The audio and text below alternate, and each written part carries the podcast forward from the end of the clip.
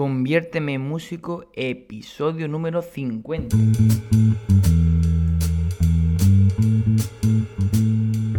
Muy buenas a todos y bienvenidos ya al programa número 50. ¡Wow! Parece que fue ayer cuando empecé, así como que no quiere la cosa.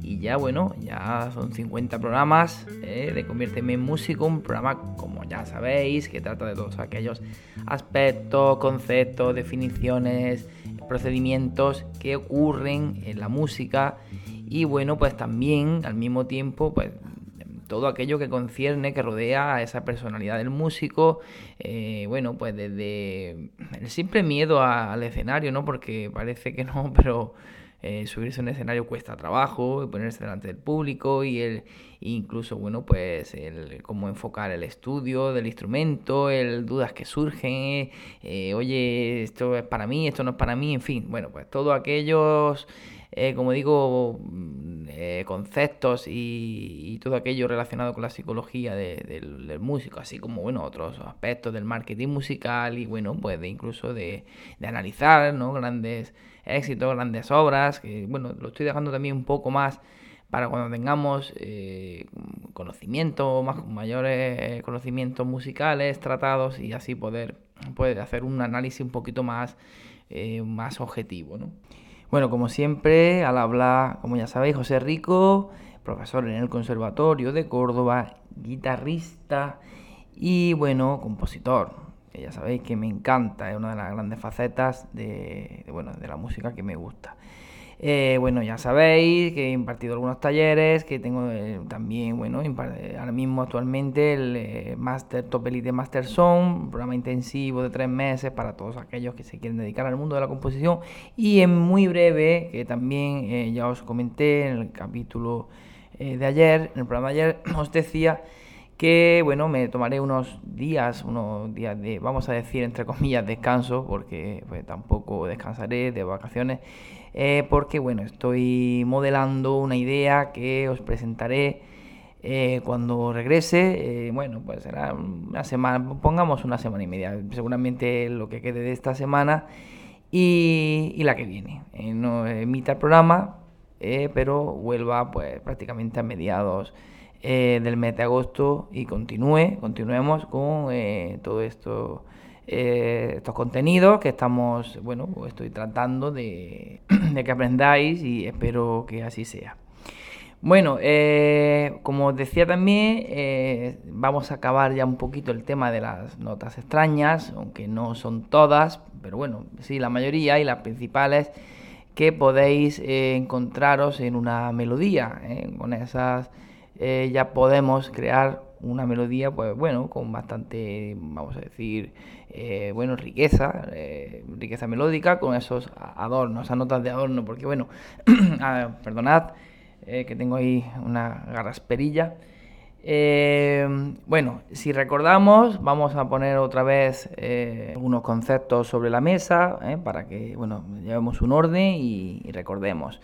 Eh, bueno, todo esto de las notas extrañas surgió al principio, eh, bueno, hablando en los, programas, claro, no, no, estoy hablando de la historia de la música, sino del programa, eh, a través de, bueno, de cuando empezamos con el tema de cocinamos la primera melodía, y, bueno, hubo un programa en el que simplemente con notas del acorde, claro, porque cuando nosotros, nosotros estamos haciendo una melodía, nosotros estamos al mismo tiempo pensando en unos acordes, acordes con los que acompañamos esa melodía, ¿no? Lo típico que, bueno, escuchamos un cantante, pues con, su piano acompañando, su guitarra o, bueno, un sinfín de instrumentos, pero, eh, como digo, ese acompañamiento es un colchón armónico, o sea, de, acordes.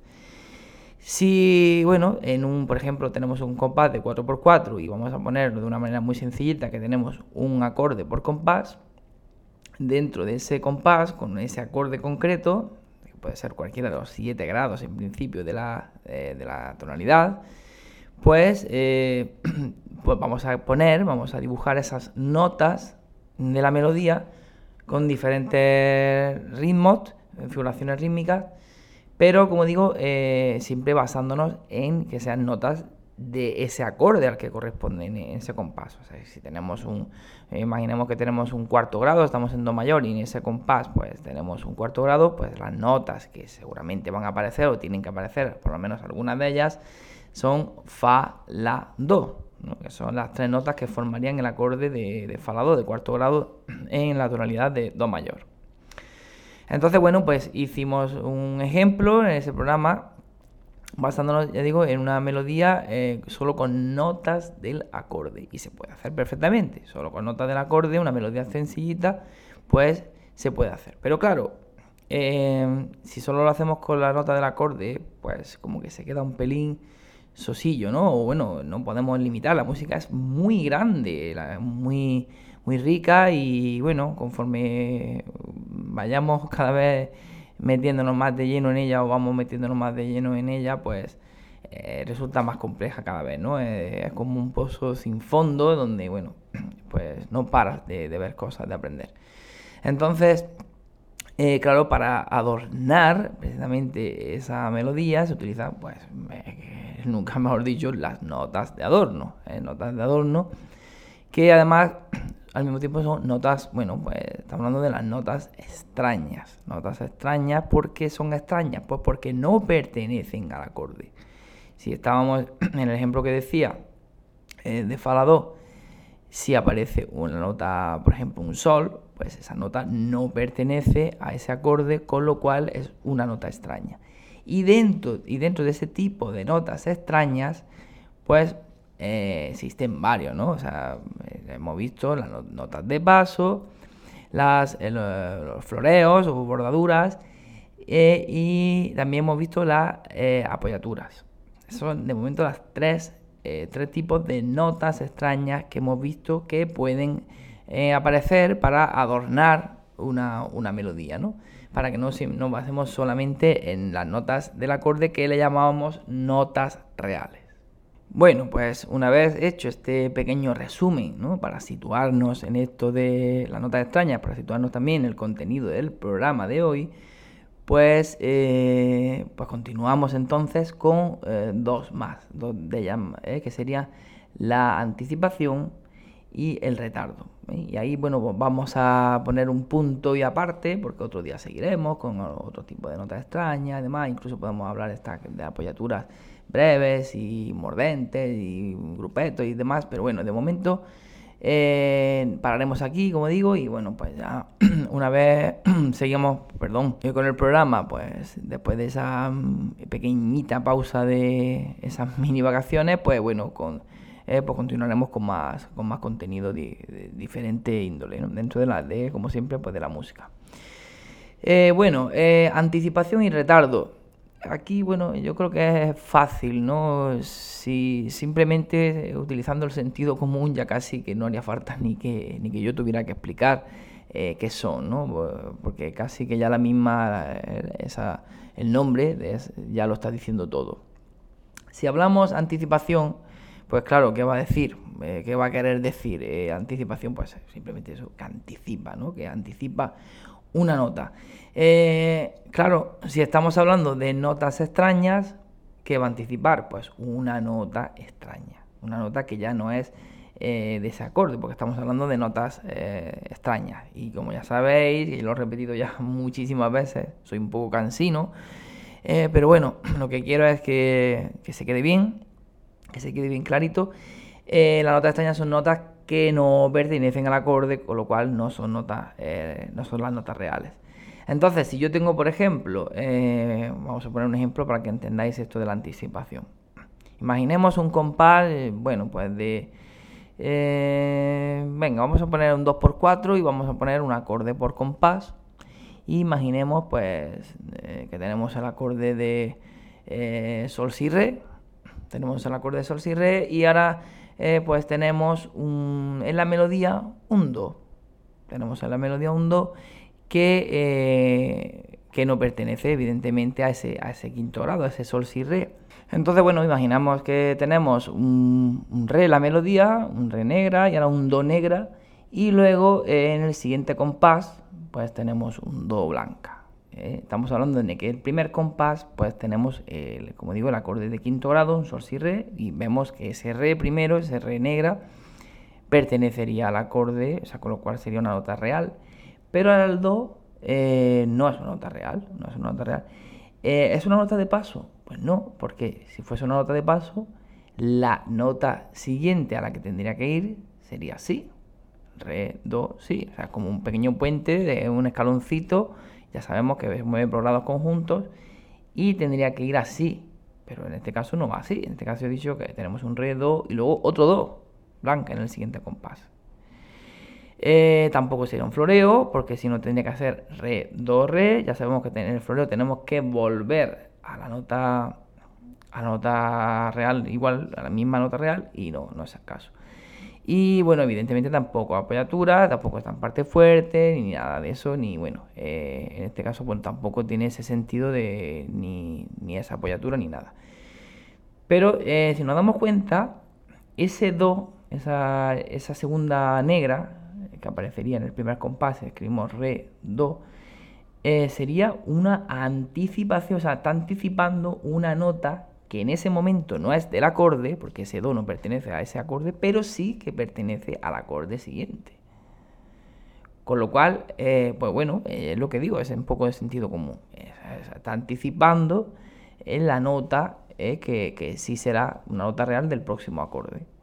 Entonces, en este caso, pues tendríamos ese do, sería una anticipación. Bueno, eh, eh, igual, con este ejemplo también estamos viendo que igualmente, pues esta nota extraña, esta anticipación, también está en parte eh, débil, como lo estaban pues las bordaduras y como también lo estaban las notas de paso. Entonces, bueno, pues ya está, no tiene nada más, muy sencillito y ahora nos vamos con el retardo.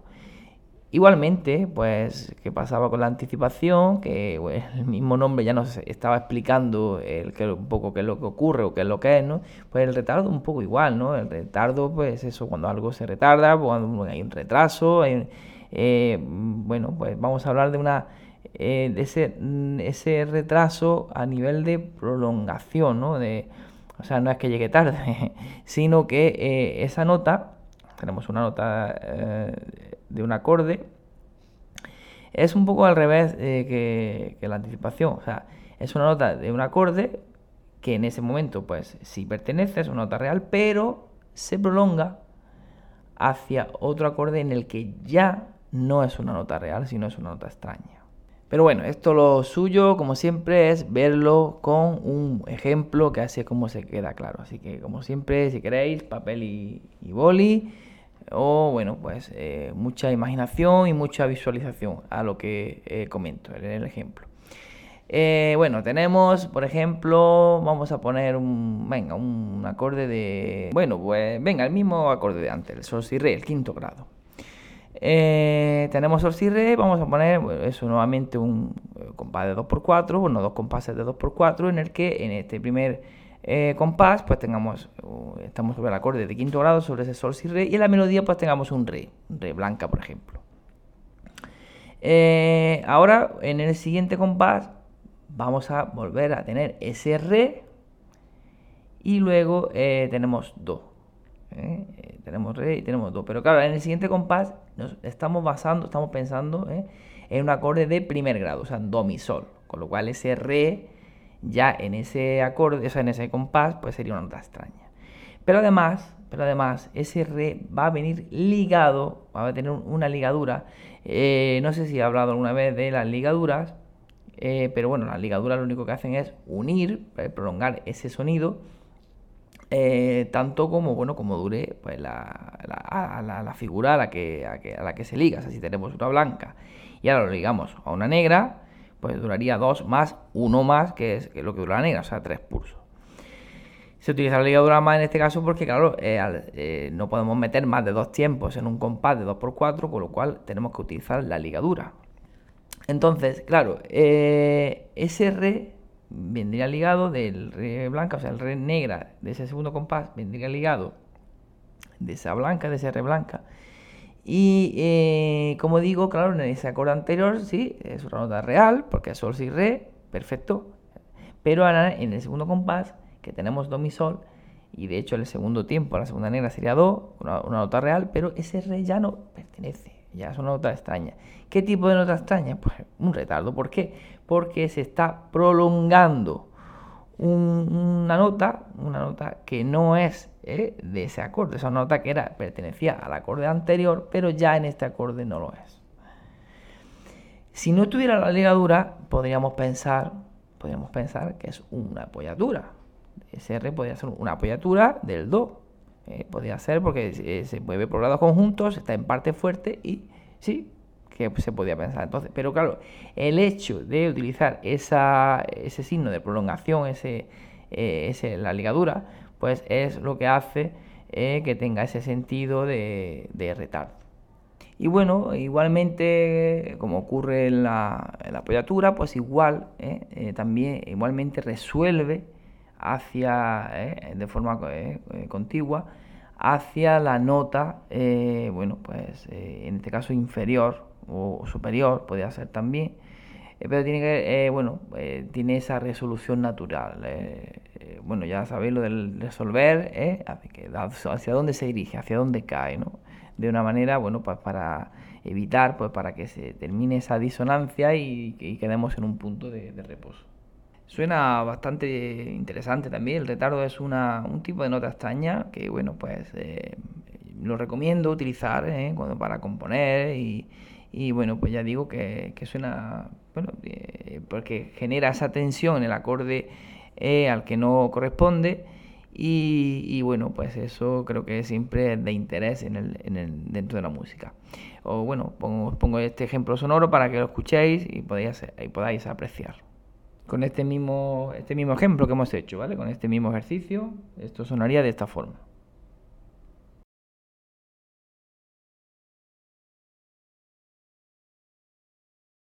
Bueno, pues hasta aquí el programa de hoy, nada más. Eh, bueno, hemos concluido, cerrado un poquito el tema este de las notas extrañas. Eh, ya sabéis, como siempre, sugerencias, aportaciones, dudas que os surjan, algo que no os haya quedado claro, eh, algo que queráis que repita y que de alguna forma más clara o que haga un poco más de énfasis en algunos de los contenidos. ya digo, estoy a, vuestro, a vuestra disposición Así que ya sabéis, eh, donde siempre, info arroba compositornocturno.com. Aprovecho para deciros que en esa página, en esa misma web, compositornocturno.com, si tecláis en Google o aparecerá en las primeras búsquedas, pues bueno, encontraréis también alguna cosita más sobre mí, servicios, algunos de mis temas.